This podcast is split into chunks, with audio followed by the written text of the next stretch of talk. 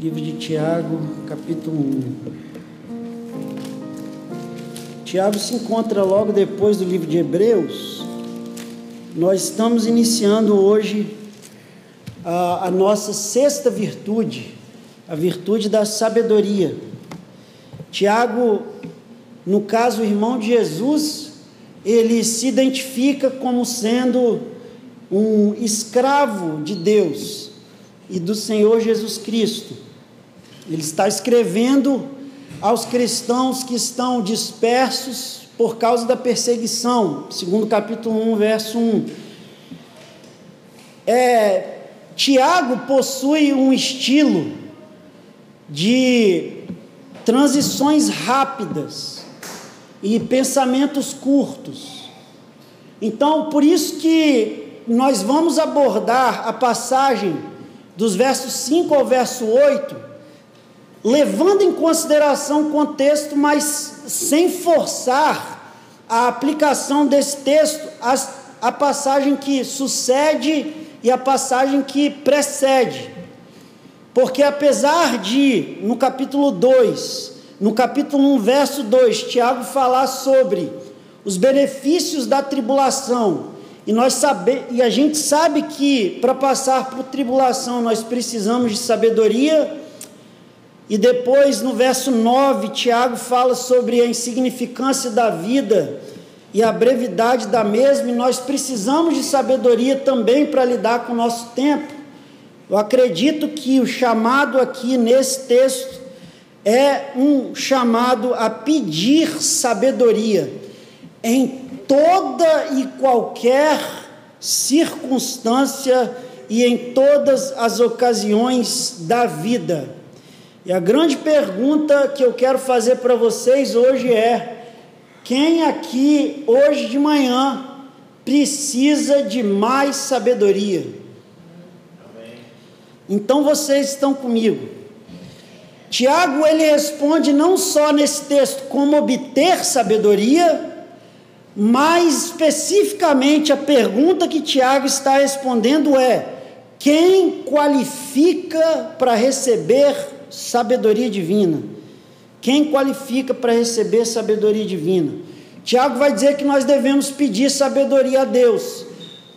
E o peça aqui do texto está no presente ativo, indica que nós temos contínua necessidade de continuar pedindo sabedoria a Deus em todas as nossas circunstâncias. Não é uma coisa que você vai pedir a Deus uma vez e um espírito de sabedoria vai descer sobre você que nunca mais vai te faltar. Em todas as circunstâncias, em todas as estradas, em todas as decisões, em todos os caminhos da vida, nós somos chamados por esse texto a continuamente pedir a Deus sabedoria. E viver a vida sem a mesma, com certeza vai nos custar muito caro, muito caro. Então, essa é a importância do texto. Se você puder se colocar de pé, Tiago 1, a partir do verso 5. Se algum de vocês tem falta de sabedoria, peça a Deus que a todos Ele dá livremente, de boa vontade lhe será concedido. Peça, porém, com fé sem duvidar. Pois aquele que duvida é semelhante à onda do mar, levada e agitada pelo vento. Não pense tal pessoa que receberá coisa alguma do Senhor, pois tem a mente dividida e é instável em tudo que faz.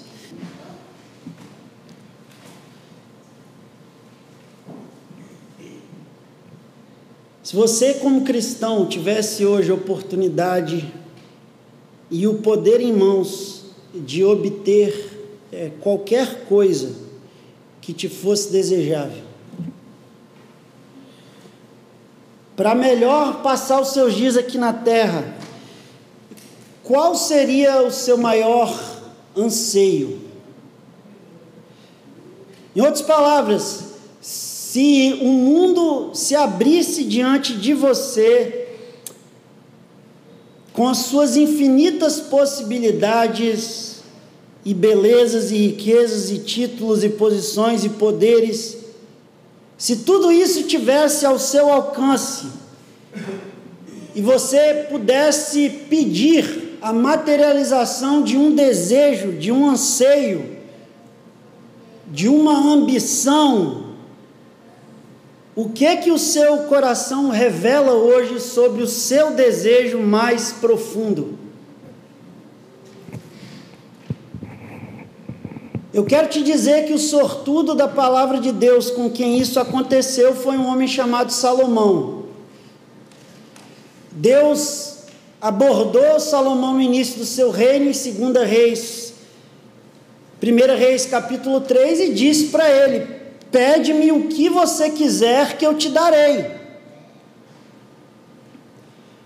Salomão disse: Deus, dá, pois, ao teu servo um coração compreensivo para julgar o teu povo, para que prudentemente discina entre o bem e o mal. E a palavra de Deus diz que essas palavras agradaram ao Senhor. E por haver Salomão pedido tal coisa, e não longevidade, e não riquezas, e não a morte dos seus inimigos, Deus diz para ele: porque você pediu entendimento para discernir o que é justo, eu vou te dar um coração sábio e inteligente e todas as outras coisas junto no pacote. Então eu quero te perguntar mais uma vez: se você pudesse escolher a materialização de qualquer coisa para melhor viver a sua vida aqui na terra, o que você escolheria? Salomão relata no livro de Provérbios, capítulo 3, verso 13, que o homem que acha sabedoria é feliz. Feliz. Feliz é o homem que adquire conhecimento, porque melhor é o lucro que a sabedoria dá do que prata e melhor a sua renda do que o ouro mais fino. Mais preciosa é do que pérolas e tudo que se pode desejar, nada é comparado a ela. Provérbios 8:11 melhor é a sabedoria do que joias e de tudo que deseja nada se pode comparar a ela. Uma promessa em Provérbios 4:7 para você que já está se convencendo a buscar a sabedoria de Deus. Salomão diz: "O princípio da sabedoria é Adquira sabedoria. Sim, com tudo que possuis, adquira conhecimento. Estima e ela te exaltará. Se você abraçar a sabedoria, ela te honrará. Salomão diz: ela vai dar à sua cabeça um diadema de graça e uma coroa de glória, a sabedoria te entregará.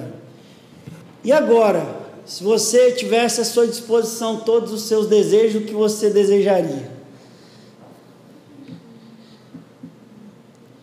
Tiago responde nesse texto não só como nós podemos obter sabedoria, mas quem pode obter sabedoria? Quem pode obter sabedoria? Uma leitura literal do verso 5, de acordo com o original, lê-se da seguinte forma: Se qualquer um de vocês faltar sabedoria, fique pedindo aquele que dá, Deus, a todos generosamente e sem repreensão lhe será dado. Quer dizer que Deus não acha inconveniente os nossos pedidos de sabedoria. Quer dizer que Deus não olha para o seu pedido e a sua oração clamando por sabedoria como se você tivesse mais uma vez implorando por uma coisa que Ele está hesitantemente te dando mais uma vez.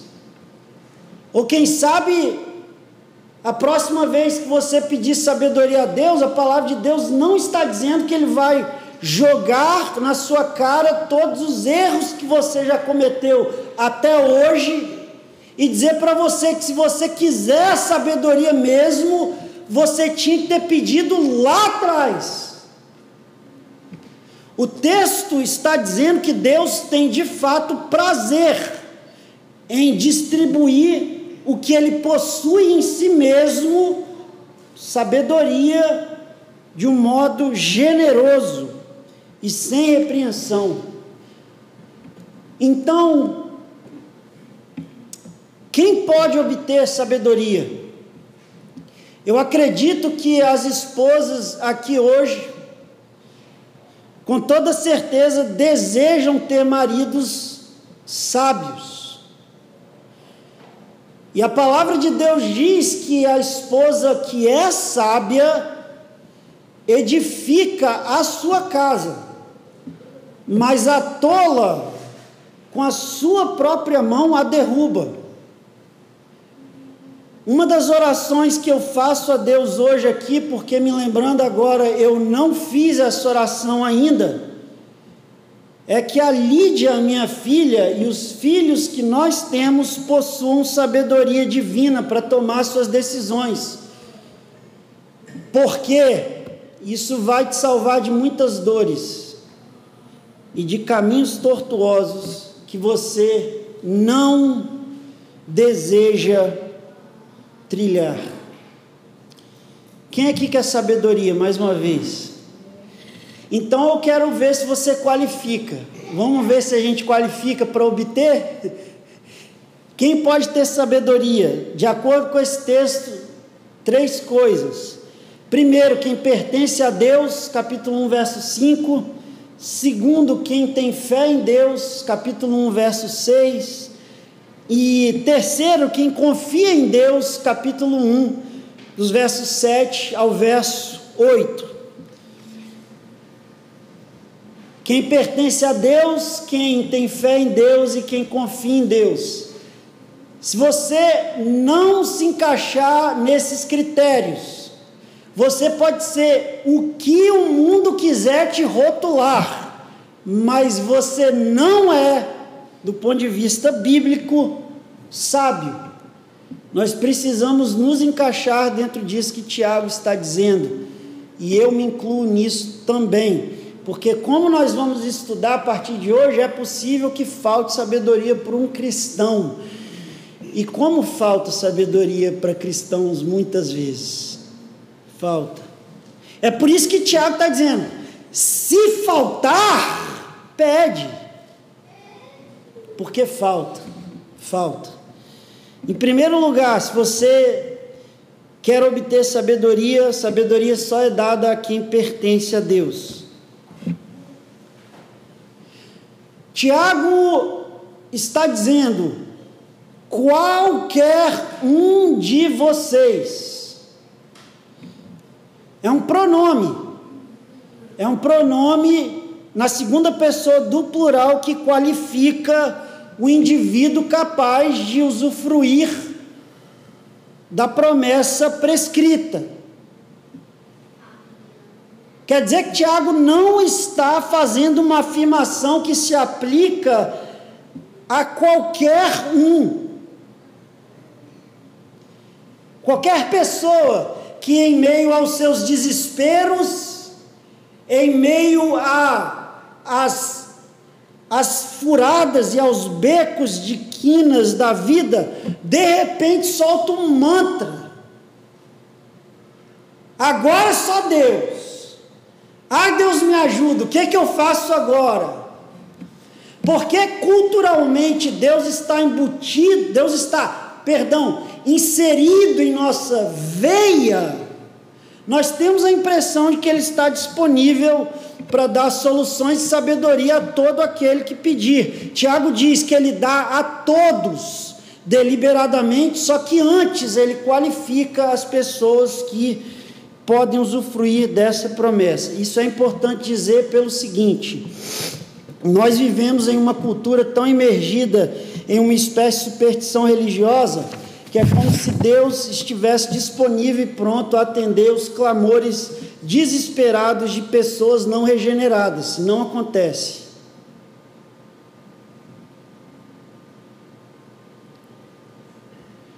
Se você não conhece o Senhor Jesus, se você não é salvo por sua graça, Ele não está disponível para responder suas orações, porque não existe um relacionamento entre você e Ele que só vira, que só transita de juiz para pai por meio de Cristo. Isso é uma coisa que precisa ficar clara.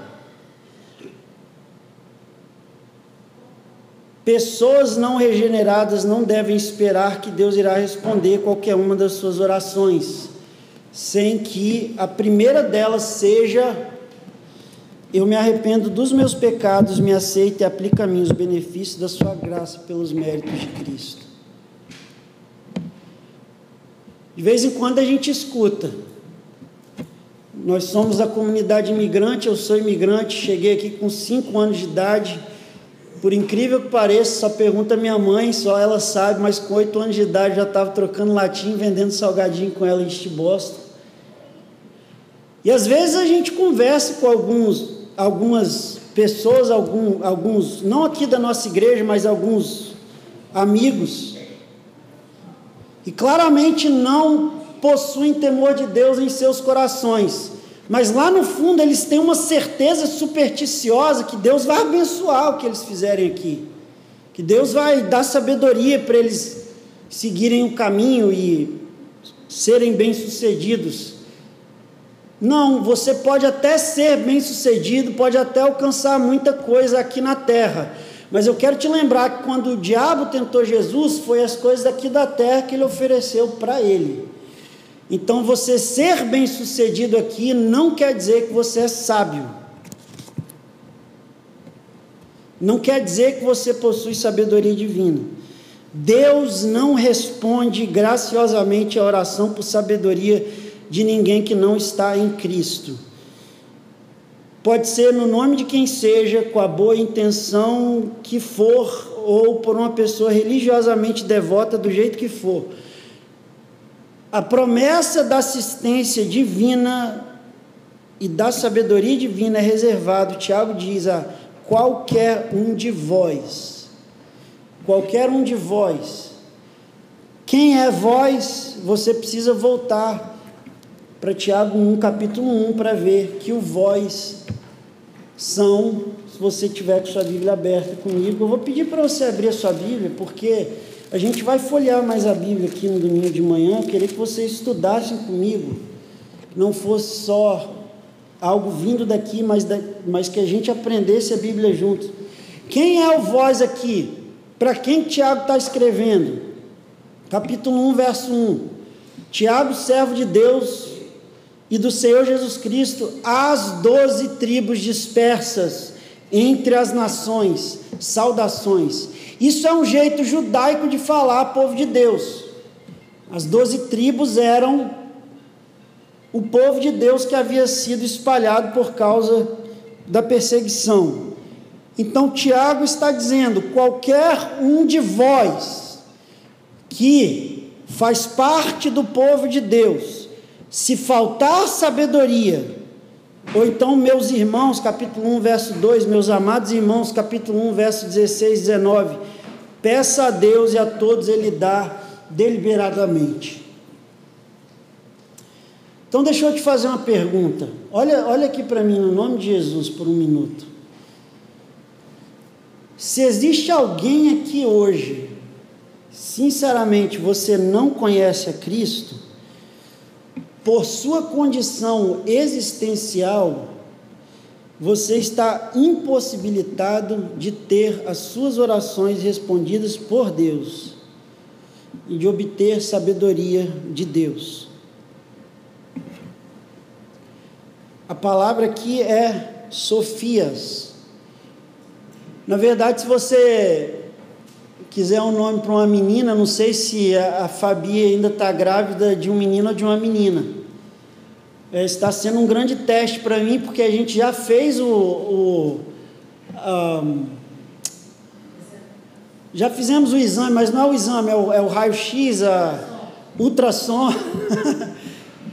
e a gente já foi entregue o, o, o sexo do bebê. Só que a Fabiana pediu para colocar no envelope e grampear porque ela não quer saber o sexo do neném. Eu estou assim, num período de muita tribulação, porque eu estou precisando de um menino para me ajudar lá em casa, para equilibrar o time. Mas enfim, é, de qualquer forma, se for menina, talvez Sofia, né? Sabedoria. Sofia é sinônimo de outras palavras na Escritura no original, sempre associada à prudência, a conhecimento ou inteligência. Muitos teólogos já tentaram, vez por vez, gerar distinções entre essas qualidades. E Sofia ou sabedoria é sempre a rainha de todas elas. Santo Agostinho, inclusive, faz uma distinção entre sabedoria e conhecimento em um dos seus livros. Só que em várias partes da Escritura, Daniel capítulo 1, verso 4, capítulo 1, verso 17, tanto sabedoria quanto conhecimento, compreensão dos fatos, são mencionados como que se fossem sinônimos. E aqui Tiago diz que Deus dá sabedoria, primeiro porque Deus tem sabedoria para dar. Romanos 11, verso 33, ó profundidade das riquezas, tanto da sabedoria e do conhecimento de Deus, quão inescrutáveis são os seus juízos e quão impenetráveis são os seus caminhos. Salomão vai dizer que Deus fundou a terra com sabedoria. Deus criou o universo com sabedoria. Provérbios 3, verso 19. Se você observar as leis da física, da antropia, do cosmos, a origem do universo, da vida, você vai ver que existe sabedoria na criação. Com inteligência, Deus estabeleceu os céus. Jeremias 10, verso 12. Agora escuta aqui, meus irmãos, no nome de Jesus nenhuma vez em toda a Bíblia é atribuído sabedoria ao ímpio.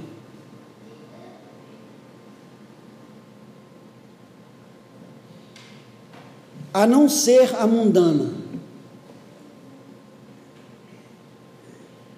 Não é a que Tiago está se referindo aqui. Paulo fala sobre a sabedoria do mundo, 1 Coríntios 1, 20.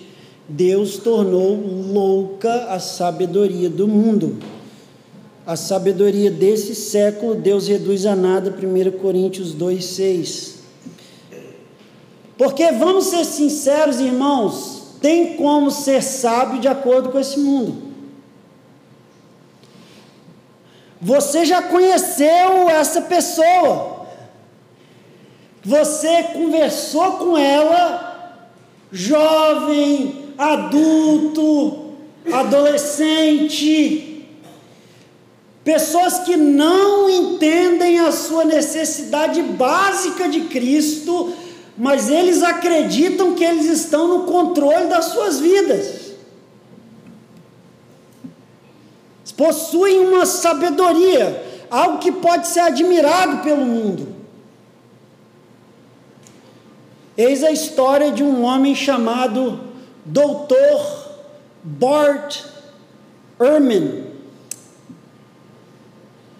um acadêmico no mundo da teologia, que foi para o seminário, estudou a palavra de Deus, foi pastorear uma igreja para depois de alguns anos se desligar do cristianismo e dedicar a sua vida e a sua mente brilhante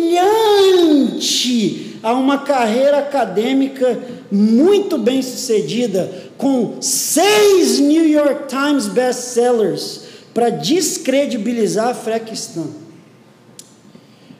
Dr. Bart expressou em um dos seus livros God's Problem, Why the Bible Fails to Answer Our Most Important Question, Why We Suffer.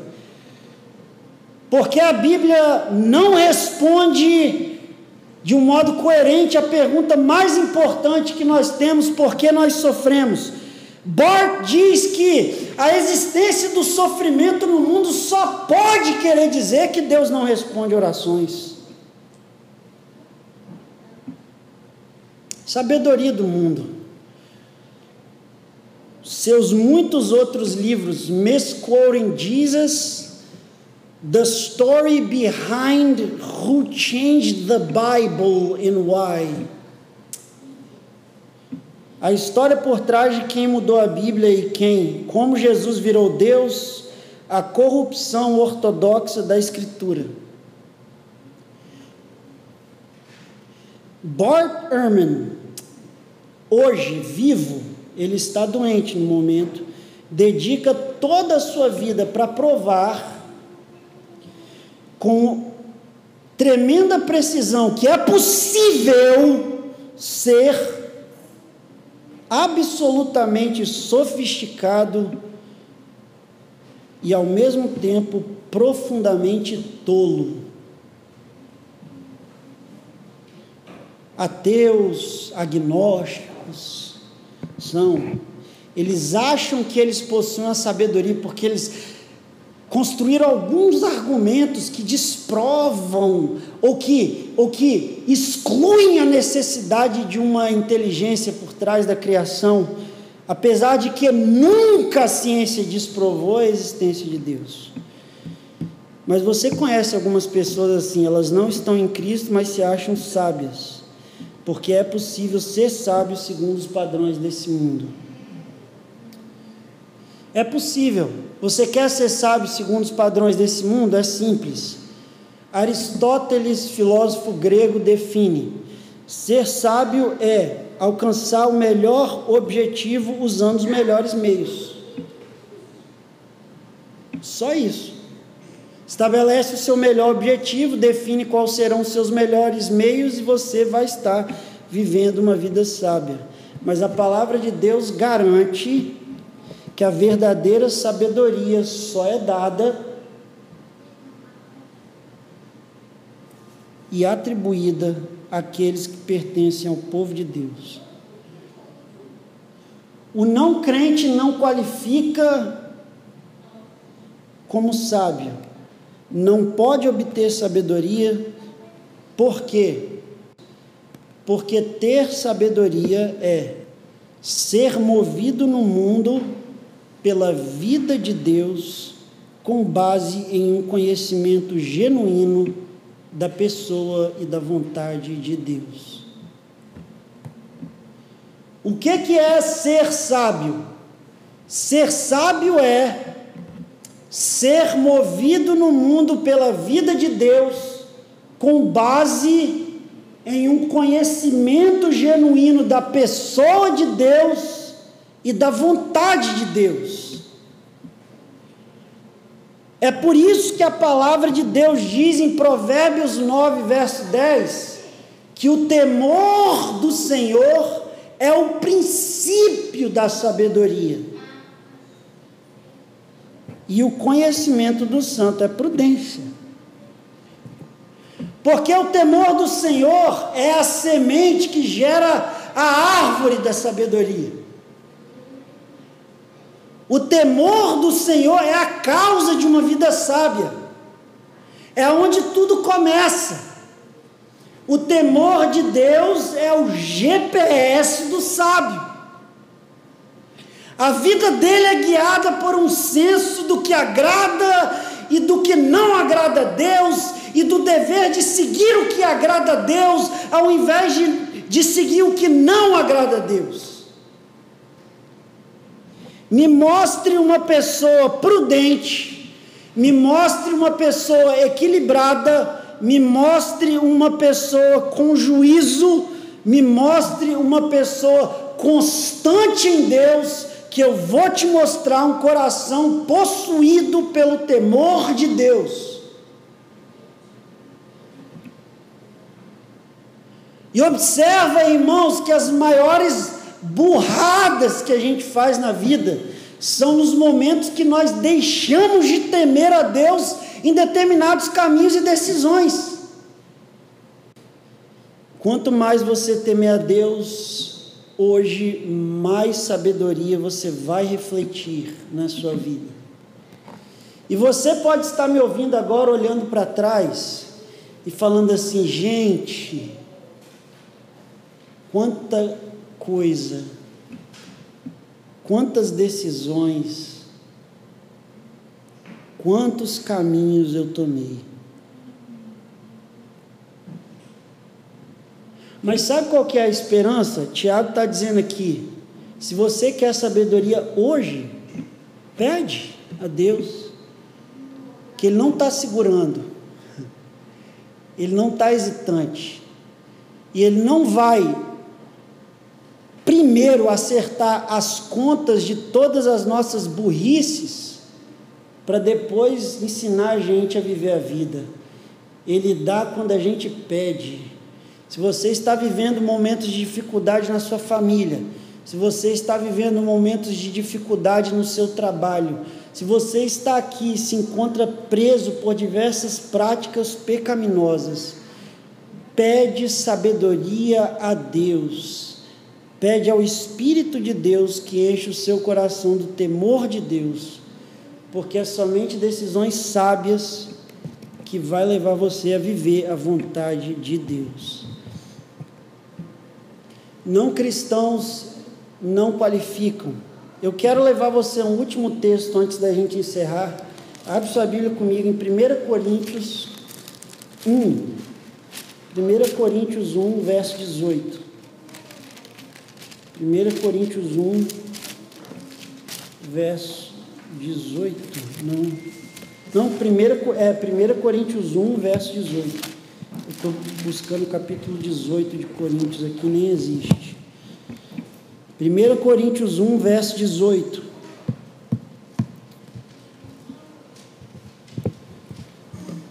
Sim na cruz, sim na cruz, sempre me glorio. Foi o que a gente cantou. 1 Coríntios 1, a partir do verso 18. Quem achou diz amém? A mensagem da cruz é loucura para os que estão perdidos, mas para nós que estamos sendo salvos é o poder de Deus, pois está escrito. É Deus dizendo: Eu vou destruir a sabedoria dos sábios, e eu vou rejeitar a inteligência dos inteligentes. Aonde está o sábio? Aonde está o erudito? Aonde está o questionador dessa era?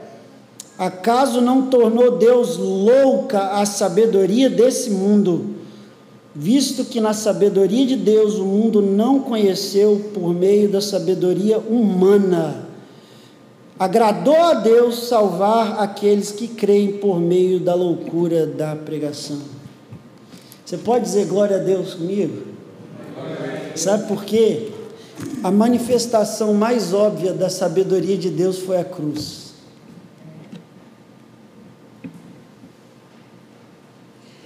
Ninguém jamais poderia vir com um plano como esse.